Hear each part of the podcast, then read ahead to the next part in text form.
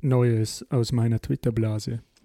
Tom Meyer Europa sagt, wird spannend zu sehen sein, wie die Kurzbäscher nach diesem Wahlergebnis nun über den alten und neuen Bundeskanzler Sebastian Kurz reden werden. Tonfall wird sich wohl ändern. Was? Meier Europa? Ist das ein Doppelname? Das kann ich nicht ernst nehmen.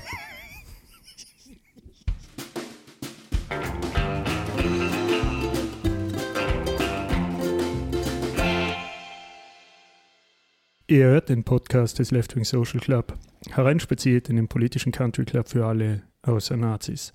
Mein Name ist Simon, bei mir sind Fabian und Heinz und Österreich hat gewählt. Wir haben wieder eine, was, rechtskonservative Mehrheit oder ist es eigentlich, wenn man sich die Türkisen so anschaut, jetzt doch eher einfach eine glatte rechte Mehrheit, die haben mit 53 Prozent die ÖVP und FPÖ miteinander in dem Wahlkampf, äh, in der Wahl jetzt erreicht haben. Eine Runde zur Auflockerung. Die ÖVP hat in diesem Wahlkampf öfter gesagt, obwohl man es nicht mehr laut sagen darf, sagen sie es trotzdem, sie treten an, um die kulturelle Identität Österreichs zu bewahren. Angesichts der 53 Prozent, die ÖVP und FPÖ miteinander haben, was ist denn für euch die kulturelle Identität Österreichs? Gleich mitten hinein in die letzten ungelösten Fragen der Menschheit. Da haben wir natürlich eine Antwort parat. Na, so leicht kann es nicht sein. Ich meine, wer kann denn das beantworten? Und wer glaubt denn, dass er mit 53 Prozent Mehrheit die kulturelle Identität festlegen kann? Meine bescheidene Meinung dazu ist, sowas gibt es nicht. Das ist reine Illusion. Deshalb, wenn das deren Illusion ist, Schön für Sie. Ja, ich glaube, dass es das schon gibt in den Köpfen. Dass die, die Normen und wie man sich zu verhalten hat und die Regeln schon in unseren Köpfen drinnen sind, so wie wir aufgewachsen sind, so wie wir erzogen wurden. So wie ein August Wöginger für ihn vielleicht die kulturelle Prägung ist, dass er, wer bei uns daheim schlaft, der hat die ÖVP zu wählen. Äh, das, also ich glaube, es ist schwierig, da jetzt Werte zu benennen, wie Österreicher sind. Also es geht einfach nicht. Aber ich glaube, so intransparent in den Köpfen drinnen gibt es schon sowas, wo man sagt, das, wir sind doch so. Aber das finde ich immer so nett, der Wöginger, der, der klingt da doch wie ein, wie würde man sagen, wie unsere Großeltern geklungen haben. Nur meine Großeltern, die gibt es auch schon lange nicht mehr, weil die waren damals schon alt. Und der Wöginger ist nicht so viel älter wie mir. Ja, und das sind doch Sprüche wie von, ja, anno dazu mal. Schon wie wir Jugendliche waren, haben wir uns das nicht bieten lassen, dass uns die Eltern bis ins letzte Aber Detail glaubst alles. du, dass der Wöginger äh, in seiner Jugend so war, wie wir das waren? Ja, sicher. ja, sicher. Die, die, äh, die Rückkehr zur, zur Reakt zum reaktionären Weltbild, die bildet sich meistens so Ende 20 dann wieder heraus. Also ich habe ein paar Beispiele für die kulturelle Identität Österreichs, Wer die, die da genannt? gewählt worden ist. Ja, die Beispiele, Mhm. die habe ich mir selber aus dem Kopf gezogen, Okay. wie ich die kulturelle Identität zum ersten Mal gehört habe. Das muss sein Bierzelt, Blasmusik, Trachten, Almabtrieb, Kirche am Sonntag. Aber jetzt mal ganz ehrlich, gerade mit dem letzten angefangen, wie viel Prozent der Österreicher gehen sonntags noch in die Kirche? Das, kommt nicht darauf an, ob man es Genau. tut, sondern dass man es Wie tun viel würde. Prozent der Österreicher führen denn aktiv einen Almabtrieb durch? Und wie viel gehen passiv dorthin zum Saufen? Wie viel Zeltfeste finden denn tatsächlich noch statt, die traditionell sind und nicht irgendwelche Hipster-Oktoberfest-Varianten, die eine weitere Ausrede sind, sich beim H&M oder wo, wo auch immer die neueste äh, seltsame Garnitur Ich zu glaube, das kaufen. finden genug statt, die kriegst du nur nicht mit. Das Du- ist nicht, du das gehst ist halt nicht in deiner ne? Blase. Du also ich in meiner Bobo-Blase das Genau. nicht mitkriegt. Wäre ja durchaus nachvollziehbar. Allein ich glaube es nicht. Das ist, man hat so ein bisschen das Gefühl, das sind so Schlagworte, die man bringen muss, weil jeder das für österreichische kulturelle Identität hält. Bist du gegen Skifahren, magst den Hirscher nicht, kannst du kein guter Österreicher sein. So ungefähr. Ja, kannst du nicht Skifahren, kannst du kein guter Österreicher sein. Gerade als Vorarlberger ist ja das, wenn man Ja, zugibt, dass man nicht Skifahren geht, das ist ja suspekt. das ist fast so schlimm wie kein Dialekt reden. Genau, da Aber kennst noch du fast. dich gut aus. Na gell? bitte. Naja, also, jetzt habt ihr keine Antwort zur kulturellen Identität in Österreich, deshalb nehme ich mal an, ihr habt auch niemand gewählt, der die kulturelle Identität bewahren will. Also fragen wir euch doch einfach einmal, wie fühlst du dich denn mit dem Wahlergebnis, Fabian? Wie Äh, geht's Das damit? finde ich, das finde ich jetzt die richtige Frage. Völlig ausgepowert nach einer 60-Stunden-Woche und 10-Stunden-Tagen treffen wir uns im Stile der Männerrunden der 80er Jahre, um über unsere Gefühle zu reden. Das ist genau das Richtige. Ähm, Du bist der neue Häupl, du hast schon am, am Dienstagabend 60 Stunden. Wochenende, Wochenende Mhm. ist was für Anfänger. Ähm, wie geht's mir mit dem Wahlergebnis? Ähm, Heinz, wie geht's dir damit?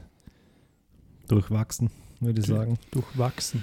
Wie fühlt sich's an? Also es fühlt sich mal gut an, wenn eine Öf FPÖ verliert in Österreich, 10 Prozent. Ähm, auch wenn es nur aufgrund des Spesenskandals anscheinend war am Schluss, also nicht aufgrund ihrer Politik, nicht aufgrund den ganzen, der ganzen Skandale davor, sondern nur aufgrund dessen, dass man dem HC Strache nicht verziehen hat, dass er sich da persönlich bereichert hat auf Steuergeld und Parteigeldbasis. Äh, Basis. Aber trotzdem fühlt es sich mal gut an, wenn die FPÖ mal eins aufs Hosentürl kriegt, wie der Kickel so schön sagt. Also was, er- meint, er- was meint er damit eigentlich? Will er sagen, in die Eier treten? Genau. Weil Aber- wenn er das sagen will, dann muss er es gescheit sagen, Na, weil aufs Hosentürl hauen, davor fürchte ich mich nicht. Beim Kickel, das hat man gesagt, ein Kopfstoß. ja, genau, der Dieter Schmäler war das. Ja. Ah, Ja, wäre aber nur, ganz, nur ganz am Rande. Dafür bitte über meine. Gefühle ja, jetzt bitte. Entschuldigung, Danke. nicht dabei. Dankeschön. Ähm, ich finde es natürlich schockierend, dass die ÖVP das halt am Plus hat vor dem Ergebnis. Also, dass die da was 6% Plus gemacht haben. Finde ich wirklich nach dem Wahlkampf, nach den ganzen Hoppalas, nach den ganzen Skandalen, die da also waren und noch, vor allem nach der Regierungsperiode, die sie jetzt da hingelegt haben, dass da immer noch so viele Wähler sagen, ich wähle jetzt die Wir- Wirtschaftspartei, die mir eigentlich gar nichts bringt, ähm, weil, warum auch immer. Also das finde ich schockierend. Ähm, die SPÖ hat wahrscheinlich verdient wieder eine auf den Sack bekommen, genauso.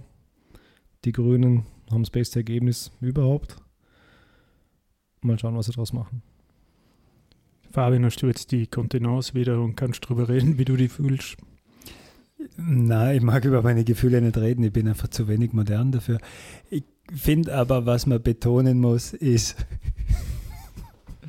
was man betonen muss. Alter ich, weißer Mann. Genau. Also Doppelnamen lehn- lehnst du ab. Na, überhaupt nicht. Äh, Stehe voll drauf. Ich finde ich find diesen dämlichen Ausspruch, ein FPÖler würde niemals eine Frau mit Doppelnamen wählen, ist eines der dümmsten Sätze, die ich seit langem gehört habe. Vor allem, weil wir alle wissen, dass der, der ihn ausgesprochen hat, das ja selber so sieht und man kann bei der Elfte aufhören. Sie würden keine Frau wählen, Punkt. Und, aber genug dazu. Ich finde, der Wahlkampf war ja eigentlich geprägt von Emotionen auf der einen Seite und Skandalen auf der anderen Seite. Oder? Man hat das Gefühl gehabt, die ÖVP macht einen rein emotionalen Wahlkampf. Das Bubi wird präsentiert wie der Messias und wir sollen uns alle gut fühlen damit, dass er sicher Österreich in die Zukunft schaukeln wird. Und wir können uns alle zurücklehnen und der Wellengang wird sanft werden. Und der Rest waren Skandale, Skandale, Skandale. Die einzigen, die ein bisschen aufgefallen sind, positiv, waren die Neos mit inhaltlicher Politik und die Grünen. Also es hat ja einen Grund, warum ihr euch nach euren Gefühlen gefragt habt. Weil es scheint ja, dass man in diesen Zeiten sowieso über gar nichts anderes redet und dass das Gefühl jeden trumpft. Man hat ja das schöne Interview gegeben mit dem Björn Höcke oder was der Bernd Höcke? Egal. Keine Ahnung. Höcke, Fascho. Höcke, offiziell Faschist jetzt. Fascho-Höcke. also Genau, okay. man darf Genau. jetzt offiziell Faschist nennen. So schließen wir uns an. Ja. Aber der ja ähm, sein das kritische Interview, das ihm nicht passt, ja einfach mit der Begründung ablehnt, dass es ihn zu stark emotionalisiert hat und jetzt kann er nochmal weitermachen. Und das ist ja eigentlich irgendwie das, was in, in dem ganzen Wahlkampf so in den Vordergrund getragen wird, wie du, wie du gesagt hast, gerade von der, von der ÖVP, dieses, wir fühlen uns gut, es ist vorangegangen, der, die, die, der neue Stil, der in die Politik eingezogen hat, weitermachen, was sich als gut bewährt hat oder wie dieser Spruch geheißen hat, der da schlussendlich auf den Wahlplakaten von den Türkisen gelandet ist. Inhaltlich wüsste ich nicht einmal so wirklich, was bei mir hängen geblieben ist. Ich habe versucht, mir eine der gefühlt, gefühlt 50.000 Elefantenrunden anzuschauen. Es ist ja erbärmlich und ein Graus. Ich kann da überhaupt nicht zuschauen. Entweder sie schreien sich permanent nur an und lassen sich nicht ausreden. Punkt 1. Punkt 2, sie reden über nichts. Und Punkt 3, sie reden über Detailebene, wo ich keine Ahnung habe mehr, um was es jetzt gehen soll, weil es geht immer nur um 150 Millionen dort, 350 Millionen dort, gegenfinanziert da. Ja, schön. Was nehme ich mit für so eine Runde? Wer schaut am besten aus? Wer wirkt am besten? Und wahrscheinlich geht es ja nur um das. Das heißt, deine Emotionen sind Angepisst. im Keller. Ich habe wirklich keinen Bock mehr auf Wahlkampf. Jetzt kommt in Vorarlberg die Landtagswahl am 13. Ich habe überhaupt keine Lust mehr. Ich Aber man, man, muss sich, man muss ja auch sagen, als aufgeschlossener, politisch interessierter Mensch kann der Wahlkampf ja wurscht sein. Oder? Weil jetzt die FPÖ kann sich ja verbiegen und von Plakaten runtersäuseln, was sie will. Würde ich ihnen zuhören, wenn sie am Ende wählen? Sicher nicht. Naja, aber Fabian, das ist doch genau der springende Punkt. Du sagst, als äh, politisch interessierter Mensch, okay. Ich würde zumindest schon mal sagen, das, was wir gemacht haben, indem wir die, die Wahlkabine gemacht haben und uns bei der Wahlkabine nicht nur im schnellen Denken ergeben haben und gesagt haben, das wird uns schon passen, unsere Antwort, sondern uns sowas dabei überlegt haben.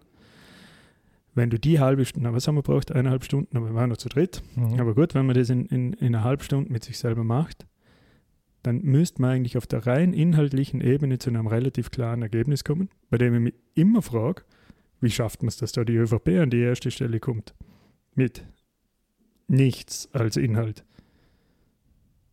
Also wer wählt die tatsächlich wer? Ja, die haben schon Inhalt dort, die haben ja auch Antworten abgegeben. Nur sind die halt diametral zu deinen Antworten. Ja, es sind aber ja nicht diametral zu meinen Antworten, ähm, weil es einfach aus der Luft gegriffen ist, sondern weil ich mir jetzt sogar denke, dass meine Lebensrealität wahrscheinlich teilweise noch besser ist als die Lebensrealitäten von anderen, finanziell. Wenn ich schon nicht wahnsinnig viel bis gar nichts von dieser Politik zu erwarten habe, was haben denn andere Leute von dieser Politik zu erwarten? Also da muss ich ja in, einem, in, einer, in einer Klientel, in einer Schicht, sag ich in einer Klasse mich bewegen, die mit, dem, mit den meisten Österreichern überhaupt gar nichts zu tun haben kann. Ja, die meisten Leute werden das halt nicht so sehen. Oder? Ich meine, würden das viele so sehen, dann würden sie sich ja anders entscheiden. Ich meine, sie fühlen, dass sie anders sie sind. fühlen, dass der Kurz das kann, dass er unser Land lenken kann, um nicht zu sagen führen. Aber wir haben jetzt da letztens ein Bild gesehen, das wir verlinken in den Show Notes. Wie wäre Österreich der Fläche noch aufgeteilt, wenn Österreich so verteilt wäre wie das Vermögen in Österreich? Und das ist ja, wenn ich es jetzt richtig im Kopf habe, dass das, das, das reichste Prozent, dem würden 40 Prozent vom Land in Österreich gehören, der Fläche. Man Also tut's bis, das nicht über, also vom. Westen aus gesehen bis über Salzburg Genau. raus.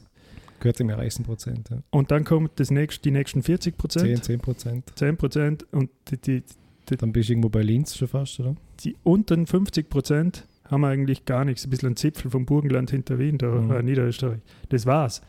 Also da muss schon ein bisschen die Einbildung, wo man selber steht und was für eine Art Politik einem nützt, die, die spiegelt die Realität ganz offensichtlich ja überhaupt nicht wieder. Jetzt haben wir doch selber auch im privaten Umfeld einige lustige Erfahrungen gemacht mit der Wahlkabine. Wir haben doch einen gemeinsamen Freund, der sich der Tatsache stellen musste, dass er eben zwar vermeintlich ein Neos-Anhänger ist, aber am besten die KPÖ wählen würde. Und ich kann jetzt als Gegenstück jemanden vorweisen, der findet, die FPÖ sind Faschos und Nazis und mit denen kann man nichts am Hut haben. Bei ihm kommt aber erbarmungslose FPÖ raus in der Wahlkabine. Was heißt aber jetzt, äh, Das finde was ich doch- heißt das, finde- alles? ja, was heißt das alles? Dass es ganz offensichtlich äh, bei Politik und bei der Wahlentscheidung sehr viel um Emotionen geht, aber nicht die eigenen, sondern die, die der Wahlwerbende schafft, in einem zu wecken. Und dass es andererseits auch um ein gefühltes Selbstbild geht, das halt vielleicht manchmal etwas drückt. Und dass man sich manchmal von ganz einfachen Antworten auf komplizierte Fragen verleiten lässt. Ja, und dass man sich vielleicht auch von sich selber ein bisschen distanzieren müsste, weil man ist ja gar nicht so.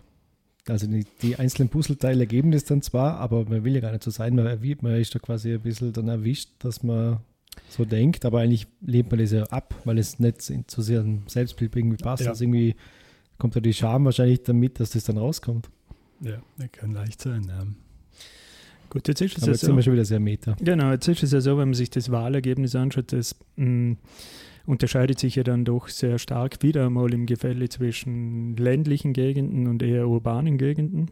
Es unterscheidet sich auch zwischen den Altersgruppen, also die Jungen, die jüngste Gruppe, glaube ich, die bis 29-Jährigen, die, äh, wo die Grünen ganz stark abschneiden, sogar Stimmenstärkste sind. Interessanterweise aber auch die FPÖ dort ihre stärkste Wählerschicht drinnen mhm, hat. Die ÖVP. Die ÖVP, ja, die ÖVP nicht. Die ÖVP wird, glaube ich, gleich gut wie die Grünen. gleich gut wie die Grünen, aber ja. die steigen dann mit der Altersgruppe einfach radikal bergauf und haben absolut ihr größtes Ergebnis oder ihr bestes Ergebnis in der ältesten Gruppe drinnen, wo man jetzt wirklich sich die Frage stellen muss, die älteste Gruppe, also die, die in einem Sozialstaat aufgewachsen ist, der ganz stark sozialdemokratisch geprägt war, man könnte jetzt sagen, die in einem linken Sozialstaat aufgewachsen sind, die wählen jetzt für unsere Politik, die sich den ganzen Zukunftsfragen einfach verweigert und diesen Sozialstaat, von dem sie selber profitiert haben, eigentlich radikal in Frage stellt, beziehungsweise gar nicht will. Das aber, ist ja der, aber der noch lang genug Person, äh, Pensionen vorzahlt, dass es ihnen noch sicher, gut geht. Aber das ist, ja. wie, das ist ja wie Brexit, ein bisschen. Da waren sie auch die Alten, die überdimensional oder überproportional für den Austritt gestimmt haben im Vergleich zu den Jungen. Also auch da muss man sich fragen, ist es das, diese Emotion, die der anspricht mit seiner Politik, dass es früher ja besser war und wieder auf unsere Werte schauen? Ja, aber ich glaube, das finde ich, das ist jetzt auch keine neue Entwicklung, oder? Dass je älter die Leute sind und je mehr sie haben, äh, desto konservativer wählen sie im Sinne dessen, dass sie das wählen, was sie immer schon gewählt haben und dass die Leute am Land traditionell eher ÖVP-nahe sind, ist jetzt auch nichts Neues. Auf die letzten 30 Jahre bezogen ist es vielleicht neu, dass die Leute in den städtischen Gebieten halt nicht mehr die SPÖ wählen, aber auch das ist ja gut nachvollziehbar, oder? Die SPÖ tut nichts für die Arbeiterschaft, die FPÖ hat in diesem Teich gefischt und mal anders betrachtet, wenn man eine linke Partei wählen will, dann wählt man auch heutzutage die Grünen und nicht die SPÖ, weil die sind wirklich noch progressiv und haben irgendwie Zukunftsfantasien und nicht nur Funktionäre, die Geld haben wollen. Aber so gesehen, wenn man jetzt deiner Argumentation folgt, dann war sie früher auch besser. Das war ja früher der linke Sozialstaat, wo man sich nur Wohlstand erarbeiten hat können, wo man sich ja Häusle ins Grüne gestellt hat und wo man mit einem Einkommen und zwei Autos ausgekommen ist. Darauf sind wir aber jetzt weit davon entfernt. Und darum finde ich ja die Geschichte, die die ÖVP erzählt, ja so falsch, weil dahin wollen sie ja nicht zurück. Sie wollen nur das reaktionäre Familienbild und unter sich bleiben zurück. Sie wollen aber nicht irgendwelche ähm, Freihandelsabkommen und keine Ahnung was auflösen und wieder die kleine heile Welt in Österreich haben. Also das ist ja nur die halbe Wahrheit muss ich sagen. Wir müssen wieder da zurück, wo es wie es früher besser war. Und was denn war bitte früher besser?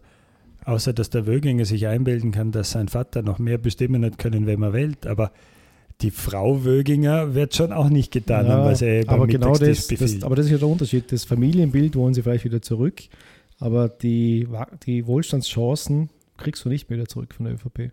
Und das ja. war früher schon einfacher mit, mit einem normalen Gehalt sich was aufzubauen. Das es, geht heute, wenn ja, man jetzt gerade Wohnen, das Thema Wohnen anschaut, da ist ja die ÖVP überhaupt nicht irgendwo in der Lage, ein Konzept vorzuschlagen, wie das wieder leistbar ist. Das ist, das ist, alles, das ist alles richtig, aber ich glaube, man darf dann schon auch nicht vergessen, man muss sich schon den Lebensstandard von vor 40 Jahren anschauen und den jetzt. Wenn man jetzt von leistbaren Wohnen redet, dann redet man von Quadratmeter pro Kopf, von denen man von 40, vor 40 Jahren nur geträumt hat. Aber es gibt, das muss man auch sagen. Es gibt da das schöne Beispiel vom Oliver Nachtwey, ich glaube Nachtwey nennt man den, ein deutscher Soziologe, der das recht populäre Buch Die Abstiegsgesellschaft geschrieben hat. Der hat da drinnen ein Argument, das ein bisschen komplizierter ist, aber ein Teil davon ist, dass er aber sagt, man kann es nicht von der Hand weisen, dass früher mal in einer Familie es einen Alleinverdiener gegeben hat und mit dem ist man im Familieneinkommen allein größtenteils besser dargestanden, als man heute mit zwei Vollzeitverdienern dasteht. Das mag zumindest für Deutschland stimmen, weil das ist ein Buch über Deutschland. Aber dass sich manche, wahrscheinlich eher der männliche Teil, in diese Zeit zurücksehnt, weil Ja. für den Frauenanteil in diesem Haushalt Waren die, wollen wir nicht drüber reden, oder? waren die Chancen.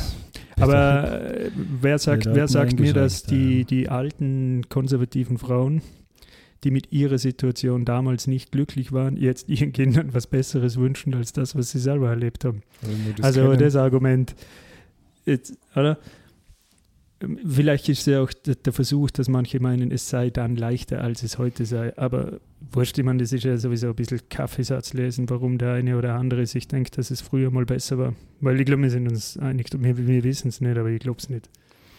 Jetzt könnten wir versuchen, das Thema radikal zu äh, drehen und weg von der Metaebene zu kommen und wieder etwas konkreter zu werden. Äh, nachdem ich so das erste vorläufige Wahlergebnis gesehen habe, habe ich mir gedacht, ha, es wird schon besser.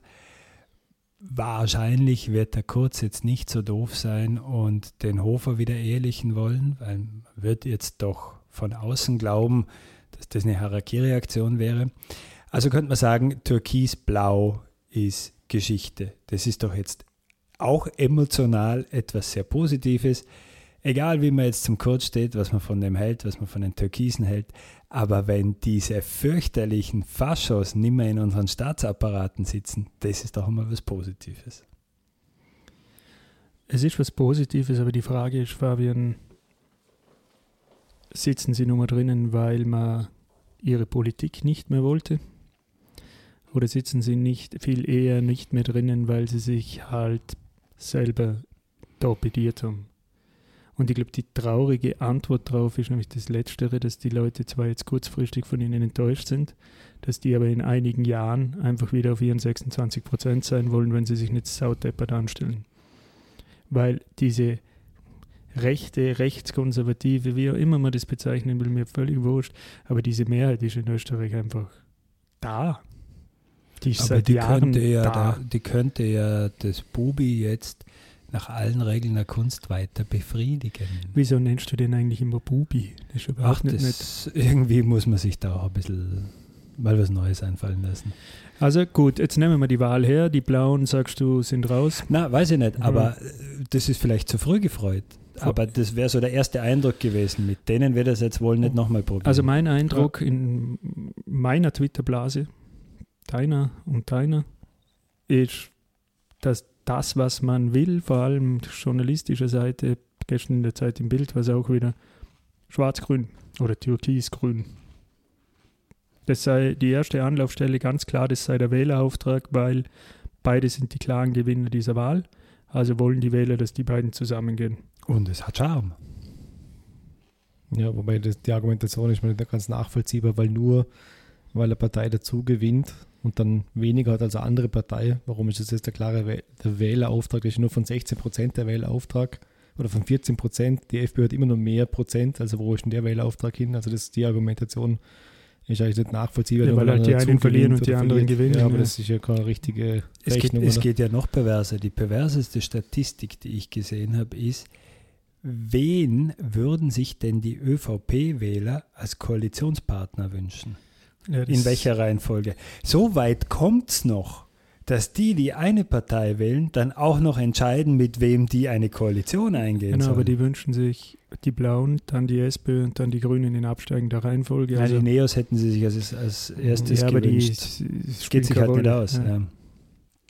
Aber jetzt einmal eine inhaltliche Frage. Es hat diese Grafik gegeben vom Climate Change Center Austria oder wie das heißt, die die Bewertung gemacht haben der Wahlprogramme, was die in puncto Klimaschutz, Öko und so weiter, ob die tauglich sind, dass man die, ich glaube, es geht nur darum, die Pariser Klimaziele zu erreichen. Und da haben sie eine Bewertung vorgenommen von allen Parteien. Da sind die Grünen, glaube ich, haben die, klar, die Bestnote. Die ÖVP hat ja aber einen glatten Vierer eigentlich, wenn man es rundet. Und die FPÖ fällt eigentlich durch und hat fast ein nicht genügend in dieser Bewertung. Nur fast? Nur fast 4,59 Prozent, glaube ich, und die ÖVP hat 3,8 als Note. Jetzt meine Frage ist ja die, vielleicht interpretiert man jetzt diesen Charme hinein und sagt, ja, dann das, was sie da nicht können, die ÖVP, das bringt jetzt die Grünen damit ein und schon haben wir eine wunderbare Symbiose. Aber das würde ja voraussetzen, dass die ÖVP zu saumäßig dämlich ist, dass sie ein gescheites Klimaprogramm herkriegt und vernachlässigt er eigentlich das, dass die das absichtlich nicht machen, weil sie gar kein Interesse daran haben, das zu tun, was in dem grünen Programm drinnen steht. Also wie sollen die beiden eigentlich jemals nur in der Klimaschutzfrage aufeinander zukommen? Ja, aber was heißt denn nur in der Klimaschutzfrage? Jetzt, jetzt nehmen wir mal nur den Nein, Klimaschutz. aber das ist, ja nichts, das ist ja nichts, was man von anderen Dingen abkoppeln kann, oder?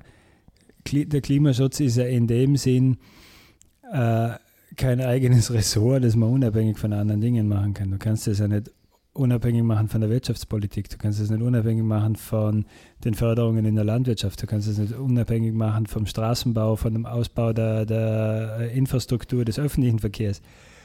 Und das ist ja so, dass das bei der ÖVP aus gutem Grund kein Thema ist, weil ihnen eben andere Dinge viel wichtiger sind.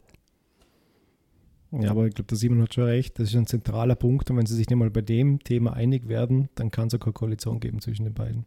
Also wenn sich das, das fängt ja an mit einer Steuerreform, ökos ökosoziale Steuerreform, wenn sie sich da nicht einig werden, dann können die Grünen nicht in so eine Ko- Koalition gehen, Ja, außer sich selbst zu zerstören wieder. Die stehen sich ja, die beiden, in ihren Programmpunkten diametral gegenüber. Die Das ja das, was ich vertreten damit eine sa- das ist ja das, vollkommen was ich andere Ideologie. will. Ja, Klimapolitik ist ja alles, ist ja auch äh, Wie im Wahlprogramm sich ja durchschlägt, Ja, genau. Und de dementsprechend, wie du sagst, die stehen sich in allen Punkten diametral Ja, gegenüber. es gibt ja so eine Analyse, in 25% Überschneidung haben die Wahlprogramme. Also wenn man das so mal... Ja, welchen- aber, aber die? Wahlprogramme, das sind ja diese Schönredereien, die gar nie ernst gemeint sind mit dabei. Aber du musst ja, nimm mal, die, nimm mal zwei, zwei andere Punkte. Also die ÖVP mit ihrem komischen Fetisch für die schwarze Null, ehemals Nulldefizit, glaube ich. Schwarze Null ist jetzt. Schuldenbremse. Ja, mit, mit der Schuldenbremse jetzt noch dazu, mit dieser Ansage, es müssen sich alle in Europa an den Maastricht-Vertrag halten. Wer sich nicht an Regeln haltet, der darf sich entschuldigen und alles. Ist, also, nein, das ist nur, wenn der Sebastian kurz einen Fehler gemacht hat. Ansonsten muss es Strafen geben. Die Grünen, die sagen, ja, gut, sowas wie die Maastricht-Kriterien schön und recht, aber für Investitionen, die notwendig sind, wie beispielsweise in den Klimathemen, da darf es das eigentlich gar nicht geben. Da muss man sich dafür einsetzen, dass das aufgeweicht wird. Das sind ideologische Gräben. Das ist Mhm. nichts, das man an einem Koalitionsverhandlungstisch einmal so Mhm. mir nichts, dir nichts aufgibt, oder? Mhm. Und ein zweiter Punkt, ähm, aber da sind die Grünen, glaube ich, gleich auch dran geblieben, weil da wollen sie ja gleich auch wieder einen Antrag im Parlament einbringen, also jetzt noch in der Übergangsregierung. Also die Übergangsregierung bleibt ja noch im Amt, bis die neue Koalition gibt. Das betrifft das Thema Parteifinanzen. Und das wird auch so ein, ein Dreh- und Angelpunkt. Also wenn das äh, Koalitionsbedingungen, ich finde, das muss eine sein, weil damit stellt man ein bisschen die Weichen für die Zukunft, dass nämlich äh, kurz ÖVP nicht bescheißen kann einfach bei der Wahl. Ich habe da einen guten Vergleich gehört. Und zwar, wenn bei so einem ähm, Radwettbewerb einer beim Doping erwischt wird, dann zieht man auch nicht ein paar Sekunden ab, sondern dann ist er disqualifiziert. Und das, was der Kurz, oder das, was der Falter da aufgedeckt hat, wo sie jetzt mit irgendeiner Klage so nach der Wahl verschoben haben, wo dann kein großes Thema mehr war, das ist einfach nur Wettbewerbsverzerrung. Also genau das, was die Kurz, die immer den Wettbewerb predigt, äh, will, das verzerren sie, indem sie einfach doppelt so viel Wahlkampfkosten ausgeben und dann eine lächerliche Strafe dafür zahlen. Und das wäre mal das Erste, wo die Grünen auf keinen Fall irgendwo einknicken dürfen, weil das ist einfach für die Zukunft, für alle nächsten Wahlen, muss das mal geklärt sein, dass das so nicht geht. Und das finde ich demokratiepolitisch mal ganz wichtig, dass das ähm, weiter jetzt verfolgt wird. Hoffentlich auch noch mit anderen Mehrheiten. Ähm, und dann werden wir auch schauen, was die ÖVP dann macht. Das ist ja der eine Punkt und das andere ist für mich das, der Klimapunkt. Und danach stellen sich die ganzen Fragen wie nach diesen Grauslichkeiten mit, das war so treffend formuliert, das soll eine Mindestsicherung heißen, sondern Maximalsicherung, was die ÖVP macht, weil es ist ja nicht das Minimum, sondern das ist das Maximum, was, was man zahlen darf. Also die beschränken ja die Bundesländer sogar, dass sie mehr zahlen dürfen und solche Dinge. Und da gibt es in allen Aspekten aus meiner Sicht so viele Differenzen, Das, das Gute ist, wenn er kurz wirklich sich nur mal traut, mit der FPÖ jetzt eine Koalition zu machen und sich mit den Grünen jetzt, weil die SPÖ sich vielleicht auch verweigert, entweder einigen muss oder halt nichts zu Wege bringt. Also er ist dann der Kanzler oder halt der Kanzlerkandidat mit weniger als der Hälfte der Bevölkerung hinter sich. Also das Volk hat gesprochen, er soll nicht Kanzler werden quasi, also soll sich verschüssen. Ähm, dann hat er nicht versagt. Also er muss sich jetzt eigentlich bewegen. Da hat äh, Georg Willi gestern der mhm. zweites Jahr so gesagt, ähm, warum soll sich die größere Partei bewegen und nicht die kleinere Partei, weil er die größere Verantwortung jetzt hat, zu schauen, dass er Regierung oft, oft zustande bringt. Er hat jetzt einen Aufwand, das zu, durchzuführen. Wenn er das nicht schafft, dann scheitert es an ihm, weil er nicht bereit ist, die Mehr, Mehrheit im, aus dem Wählerwillen zu bilden und das Volk hat gesprochen und er muss jetzt liefern. Ja, ich würd, die, das klingt zwar sehr schön, ich würde das aber ganz anders sehen. Sie haben beide die gleiche Verantwortung. Ist ja wurscht, wie viel sie gewählt haben. Sie haben beide einen Wählerauftrag gekriegt oder halt sie haben beide Wählerstimmen bekommen für ihr Programm und sie sind es ihren Wählern schuldig, dass sie das auch umsetzen versuchen. Ja, aber wenn die Grünen jetzt sagen, unser Wählerauftrag ist, die ÖVP zu unterstützen, dann haben sie ihn, glaube ich, falsch verstanden. Dann haben sie es definitiv falsch ja, verstanden. Ja, die fragen mich schon wirklich, also selbst nehmen wir mal, du hast jetzt vorher die Mindestsicherung angesprochen, Heinz, ähm, wenn du den Umgang, den sie auch gepflegt haben, mit dem Thema Arbeitslosigkeit hernimmst, mit dem, dass sie da ähm, die ganzen Standards und Kriterien anpassen wollten, was alles an Zumutbarkeit neu möglich sein muss und dass man einfach alles mehr oder minder hinter sich lassen muss und von ganz im Osten, ganz im Westen in Tourismus ziehen, wenn das so, was ja so dieses Bild vermittelt, dass du zwar unverschuldet arbeitslos werden kannst, aber du kannst es nicht unverschuldet sein. Du musst schon was dafür tun, selber auf die Füße zu kommen. Sonst legst du dich quasi ins gemachte Bett, oder? in die soziale Hängematte und lässt es auf Kosten anderen gut gehen. Gleichzeitig aber in ihrem Wahlprogramm ja nicht einmal das Wort Vollbeschäftigung in den Mund nehmen, die ÖVP. Das ist eine. Und wir eine Situation haben, wo wir deutlich, deutlich, deutlich mehr Arbeitslose haben, als es offene Stellen in dem Land gibt. Also es ist ja eine Illusion, so zu tun, als jeder könnte. Es geht sich rein rechnerisch nicht aus. Und dem gegenüber steht aber eine grüne Partei, die ja vollmundig in ihrem Wahlprogramm von einem Green New Deal spricht, der Vollbeschäftigung erzeugen soll. Also wie sollen diese beiden Dinge nochmal, das sind ja auch ideologische Standpunkte. Mhm. So betrachtest du die Menschen in einer Gesellschaft. Wie willst du dir das ausverhandeln am Koalitionstisch, ohne dass sich nicht die eine Gruppe, die dieses Menschenbild teilt, völlig verraten mhm. fühlt? Und darüber vielleicht noch die verloren gegangene Nächstenliebe bei der christlichen ÖVP und der Gerechtigkeitsanspruch bei der Grünen, oder? Also das, das passt ja auch nicht zusammen, das geht nicht zusammen. Wir, wir, kennen ja schon so Experimente aus der Geschichte. Es gab ja schon mal Koalitionsverhandlungen Schwarz-Grün, oder? Schüssel, vor Schüssel 1. Schüssel 2. Schüssel Nein, Schüssel, Schüssel 2. Schüssel 2, ja, davor wäre es sich ja nie ausgegangen. Ja, ja. ja. Vor Schüssel 2. Und auch das ist ja irgendwie knapp nicht zustande gekommen. Äh, man hat dann den Grünen lang vorgeworfen, sie haben sich da verarschen lassen und äh, von der Aussicht, doch in eine Regierungsposition zu kommen, zu lange blenden haben lassen.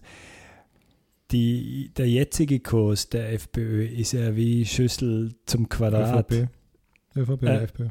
Der ÖVP ist ja wie Schüssel zum Quadrat. Es ist mindestens so neoliberal. Es ist deutlich mehr rechtskonservativ, Mitte rechts. Da weiß er nicht, wo der Kurz die Mitte sieht, wenn er von einer Mitte-Rechts-Politik redet. Die und, die Grünen, und die Grünen, die Grünen sind eher noch mal weiter nach links gerückt nach der, der letzten Wahl, als sie damals waren. Das heißt, ja, glaube, unser Fazit ist, wenn die zusammen ein Koalitionsprogramm herkriegen, dann haben wir irgendwas bei deren Wahlprogramm nicht wirklich verstanden. Ich sehe auch bei den Grünen nicht die Notwendigkeit jetzt. Das war ja bei den Wahlverhandlungen vor Schüssel 2, da haben ja die Grünen so nach und nach immer so einen halben Prozent, ein Prozent, irgendwie so raufgeklettert, so auf über 10 Prozent und endlich so in Griffweite von der Regierungsbeteiligung. Jetzt waren sie einfach weg und der Werner Kogler war irgendwie der Einzige, der da jetzt irgendwie ein Jahr lang ehrenamtlich da gearbeitet hat und hat sie wieder mit dem besten Ergebnis jetzt zurückgeführt. Jetzt sind sie in der Position der Stärke. Sie müssen ja nichts beweisen jetzt. Sie sind jetzt einfach wieder da. Sie müssen, sie können aus Oppositionssicht heraus die Regierung vor sich hertreiben. Also die haben jetzt überhaupt aus meiner Sicht nicht die mhm. Notwendigkeit, außer Da sind jetzt auf einmal gleich ganz viele wieder da, die jetzt irgendwie einen Ministerposten und keine Ahnung was riechen. Aber ich glaube, das ist jetzt nicht so wie in der Situation, wo es einfach über Jahre immer ein bisschen gewachsen sind und irgendwo so die Hemmschwelle irgendwo bei 15 Prozent gesehen haben, dass sie eh nie mehr erreichen können. Jetzt, wenn man die Deutschen, also die Grünen in Deutschland anschaut, die machen ja schon mal vor, die sind in Umfragen bei 25 Prozent, also das ist noch lange nicht gegessen.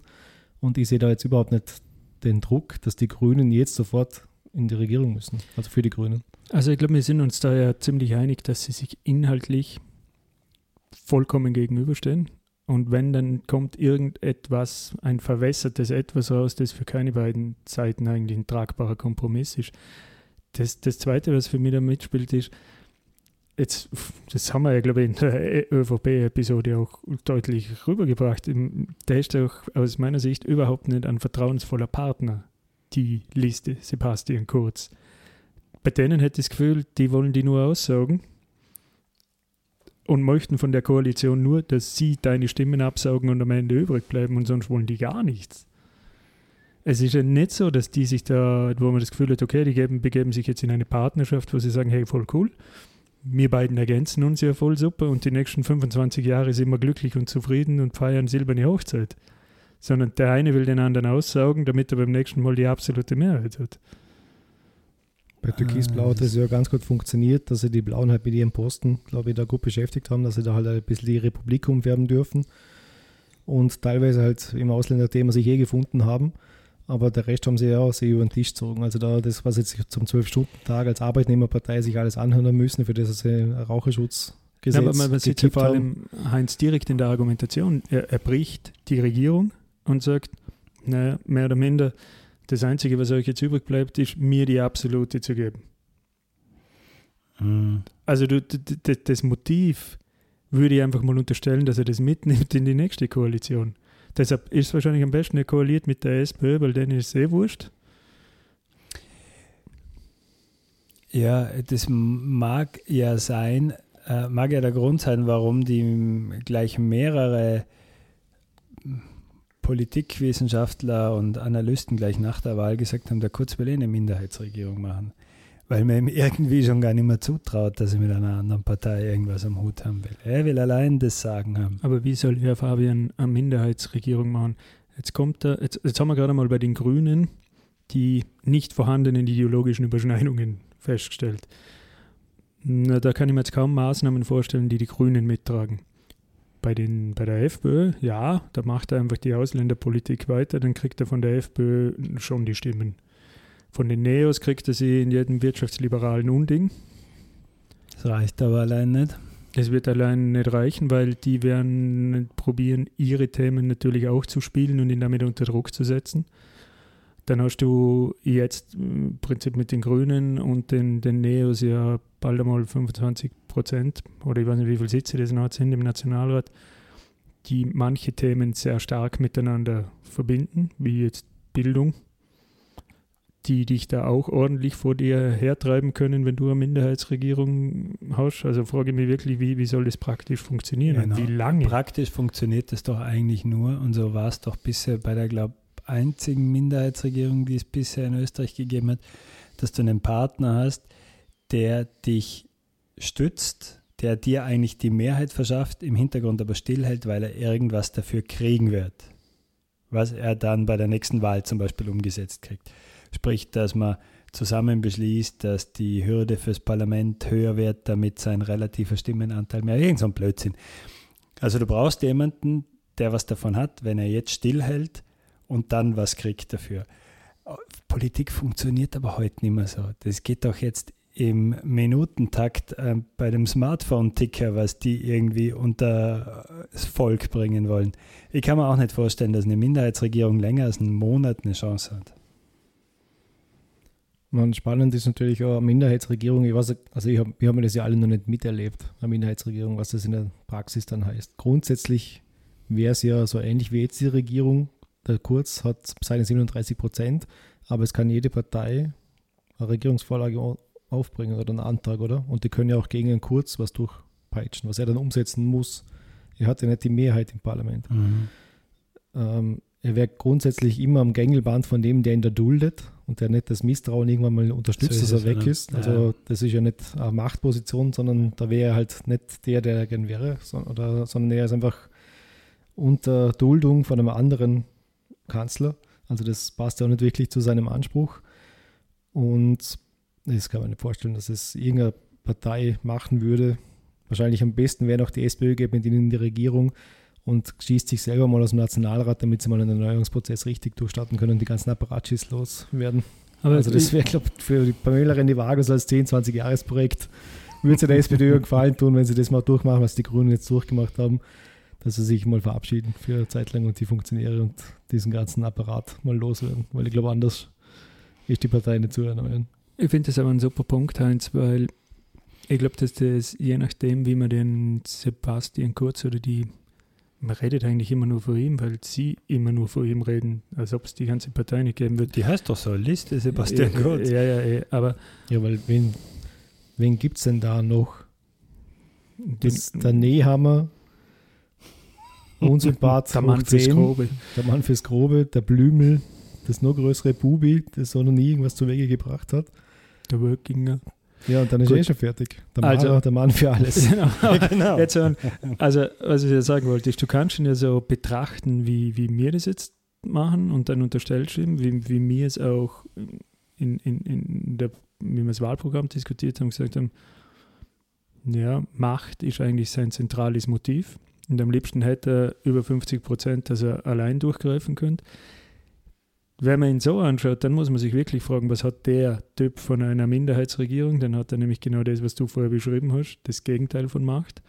Wenn man ihm jetzt unterstellen würde, was ganz offensichtlich ja auch manche tun, dass er ein Reformprogramm in seinem Kopf hat, das er vorantreiben will, ja, dann würde eine Minderheitsregierung schon was bringen. Aber dieses Reformprogramm, das sehe ich nicht, das sehe ich in seinem Wahlprogramm nicht, in dem nicht, was er sagt. Also ich sehe das wie du, er könnte in einer Minderheitsregierung eigentlich nur verlieren. Am besten profitiert er von der SPÖ, weil die wirft sich ihm zu Füßen, damit sie, weil sie hoffen, dass sie dann nicht untergehen. Und dann haben sie das SPD-Schicksal. Das ist mir auch von Anfang an das Naheliegendste vorgekommen. Ah, Der erste Schritt ist ja schon passiert. Ich habe mir gedacht, Randy Wagner und Trotzdem müssen gehen. Trotzdem ist jetzt schon mal weg.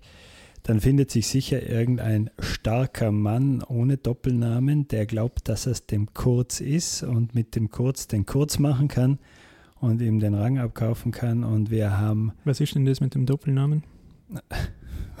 Was war mit dem Doppelnamen? Das war doch unser äh, SPÖ-Freund aus Bist Tirol. der Tiroler, heute, bist der Mensch. Genau, Oder Ma. der eben gemeint hat, das Problem fängt schon damit an, oder man kann von der FPÖ ja keine Stimmen zurückholen, weil ein FPÖler wählt keine Frau mit Doppelnamen. Supi. So wie Ja. Susanne Ries-Passer oder Ja, genau. Ja. Oder Karl-Heinz Kraas. Also, Ah. KHG, der hat sogar einen Trippelnamen. Ja, na, also man hätte das, das könnte man sich irgendwie vorstellen, dass die sich aneinanderketten und dass der Kurz nicht mehr zustande bringt als eine weitere große Koalition und mehr vom Gestreite wie eh und je. Aus Sicht der FPÖ wäre das wahrscheinlich das Einzige, was sie noch retten kann. Also meine Prognose wäre, die FPÖ wird jetzt mal, man der Strache hat ja heute seinen, Rückzug ins Privatleben. ja, es gibt schon die, die Seite listestrache.at oder so, also ich weiß nicht, ob da schon da was in Vorbereitung war oder so, oder wie, wie lange jetzt es geht. Er hat ja gesagt, er legt seine Mitgliedschaft ruhend, aber anscheinend ist es in den FPÖ-Statuten nicht vorgesehen, dass man seine Mitgliedschaft ruhend stellen kann. Also das ist schon mal nicht ganz, geht schon mal nicht technisch.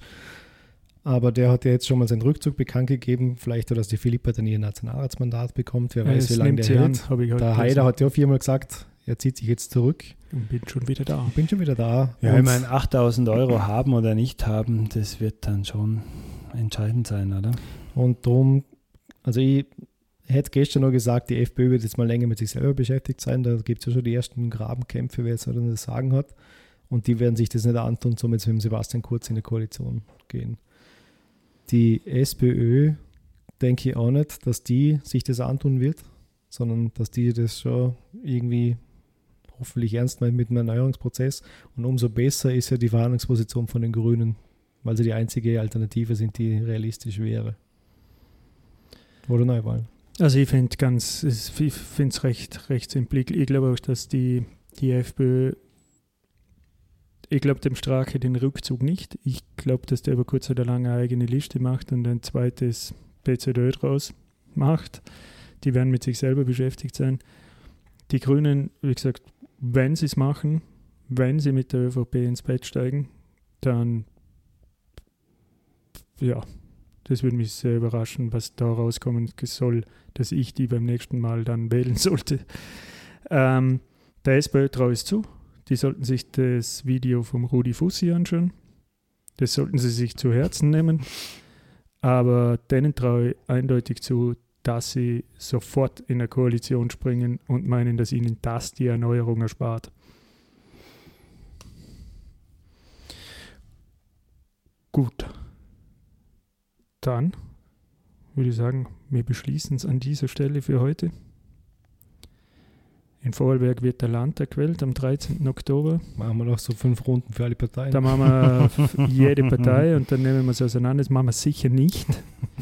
Also wenn wir das Wahlergebnis einmal im Vorbeigehen besprechen, ist gut, aber ansonsten ist mir das herzlich wurscht. Ehrlich gesagt, Landespolitik hat mich noch nie an Schuh interessiert. Jetzt wollen wir da keine Politikverdrossenheit. Nein, ich äh, möchte jetzt, nein, ich möchte Aber lieber das wird den, jetzt in, eher eine Wahl ohne große Überraschungen ich, werden. ich, ich möchte mich lieber in den kommenden Episoden wieder über das unterhalten, was uns eigentlich immer interessiert hat, nämlich die einzelnen Inhalte und Standpunkte und was dabei gut ist und schlecht ist und nicht dieses bla bla bla bla bla über Wahlen und über Parteien. Das haben wir jetzt einmal gemacht und bleibt uns jetzt hoffentlich längere Zeit erspart. Das hoffe ich auch. In diesem Sinne, bis zum nächsten Mal. Danke fürs Zuhören. Tschüss. Schönen Abend. Ciao.